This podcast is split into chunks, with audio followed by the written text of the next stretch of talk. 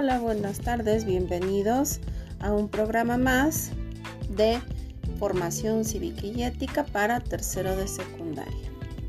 Hoy estamos a 26 de mayo y está al audio tu profesora preferida Monique Domínguez de la Escuela Secundaria Ingeniero Alberto Castillo Rivera, localizada en Ecatepec.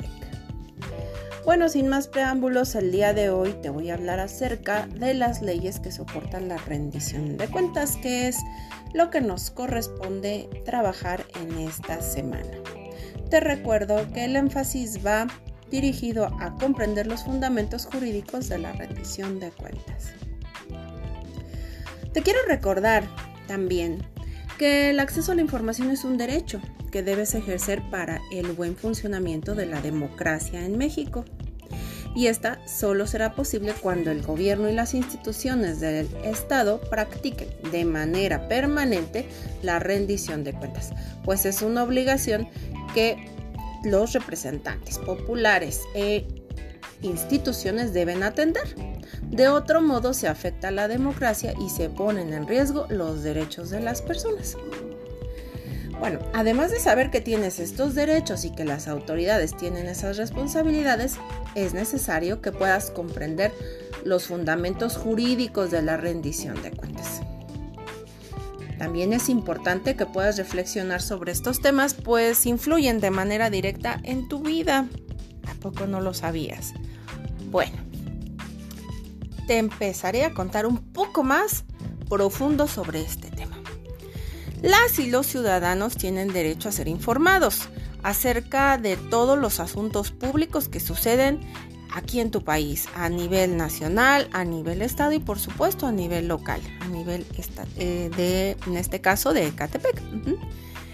Tú tienes derecho a saber y conocer con detalle en qué se gasta el dinero de tus contribuciones y bueno, a contar con todos los datos claros y suficientes para poder evaluar el desempeño de los servidores públicos.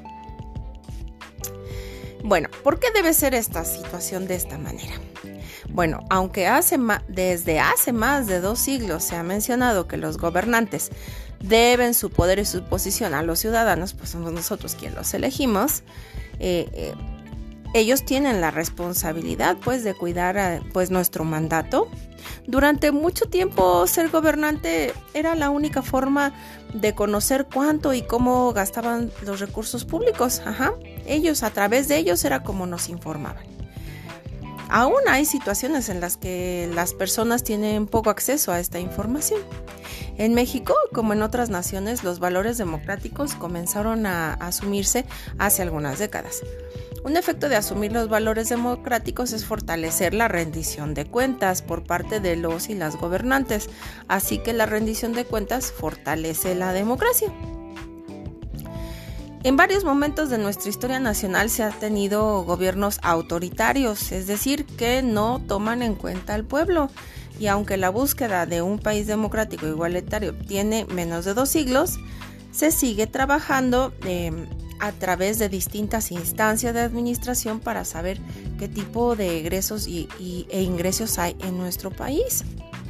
Sin embargo, ahora la rendición de cuentas forma parte de todas las personas que servimos al sector público, es decir, los servidores públicos. Por eso es que ahora tú puedes sin ningún problema meterte a consultar eh, desde el pequeño servidor público que nos ayuda a tener hacia las calles hasta un gobernante en qué, cómo, cuándo, de qué manera está gastando, ejerciendo, es decir, el presupuesto público. Es nuestra responsabilidad, o sea, no nada más es de que tú tienes la responsabilidad o la facultad de consultarlo, sino también nosotros eh, como servidores tenemos la responsabilidad de hacer esa rendición de cuentas. Así que desde hoy ya lo sabes, ya no forma parte de nuestra historia la rendición de cuentas y lo que los, los y las gobernadoras o todo servidor público realiza, sino que ahora forma parte de tu actualidad, de tu actualidad, perdón. Así que tú tienes en tus manos poder consultar la información y tenerla de manera transparente y clara. Bueno, este es un pequeño tema del día de hoy, después te seguiré compartiendo Me despido de ti, me gustaría saber tus comentarios, házmelo saber en el chat, en el correo electrónico o en la página de Facebook, ya sabes, profamoni.sec.eberto. ¿Sales? Que tengas una excelente tarde. Adiós.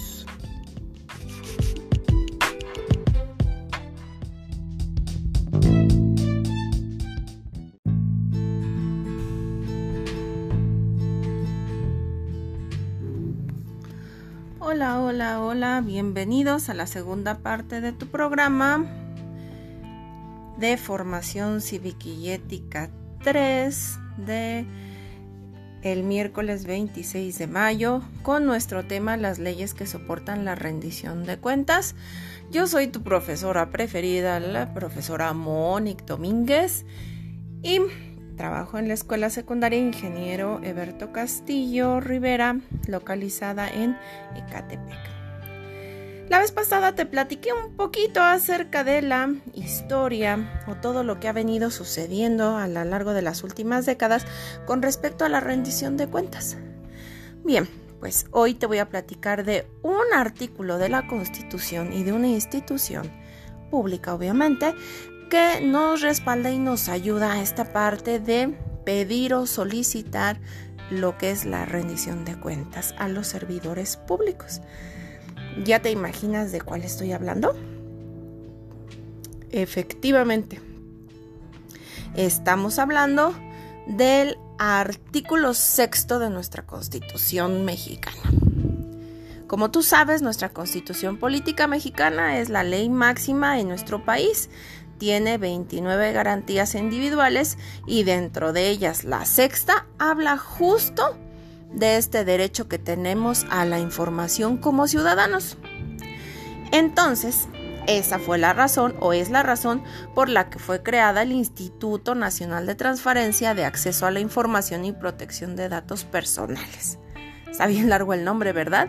Bueno, pues sí, este instituto es precisamente el encargado de pues administrar, hacer su página y pedirle a los servidores públicos pues que no que le demos toda la información acerca de qué hacemos, cómo lo hacemos, qué gastamos, qué no, etcétera.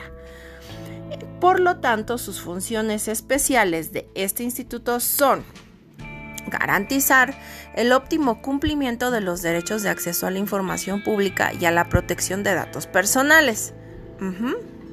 Ahí también entra un poco la parte esta de que si tú, no sé, das de alta tu celular y tienes que dar tu nombre y tú dices, no, pero mejor me pongo Paquito, aunque te llames Luis, ¿no?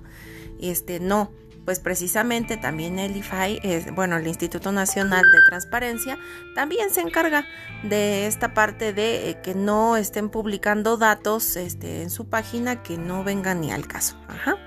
Otra de sus funciones primordiales es promover el pleno ejercicio de los derechos de acceso a la información pública, y de protección de los datos personales, así como la transparencia. Ojo, aquí es la palabra súper importante, la transparencia y apertura de las instituciones públicas. Parecen dos tareas sencillas, ¿verdad? Pero bueno, en esas es precisamente donde este pues de repente por ahí algunos funcionarios quieren hacer como que de las suyas y no dar bien sus cuentas y pues esto de la transparencia está costando trabajo y seguimos construyendo precisamente un gobierno democrático que ha sido nuestro tema en general de nuestro último trimestre, ¿verdad? Bueno, mm, en este sistema tiene entre sus funciones promover e implementar acciones para garantizar condiciones de accesibilidad para que los grupos vulnerables puedan ejercer en igualdad de condiciones el ejercicio de acceso a la información.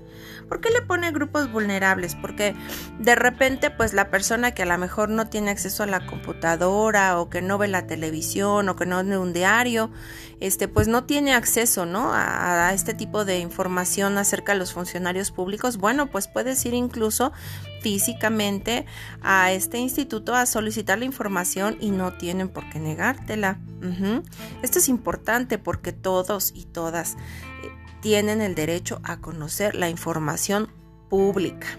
La pública, ¿eh? Estamos hablando que aunque uno sea funcionario público, no por eso tienes derecho a saber este, con quién vivo y esas cosas, sino más bien cosas que se refieren a nuestro empleo, dependiendo del funcionario público que estés este, solicitando la información. ¿Te acuerdas que había tres niveles de gobierno que lo vimos en clases pasadas?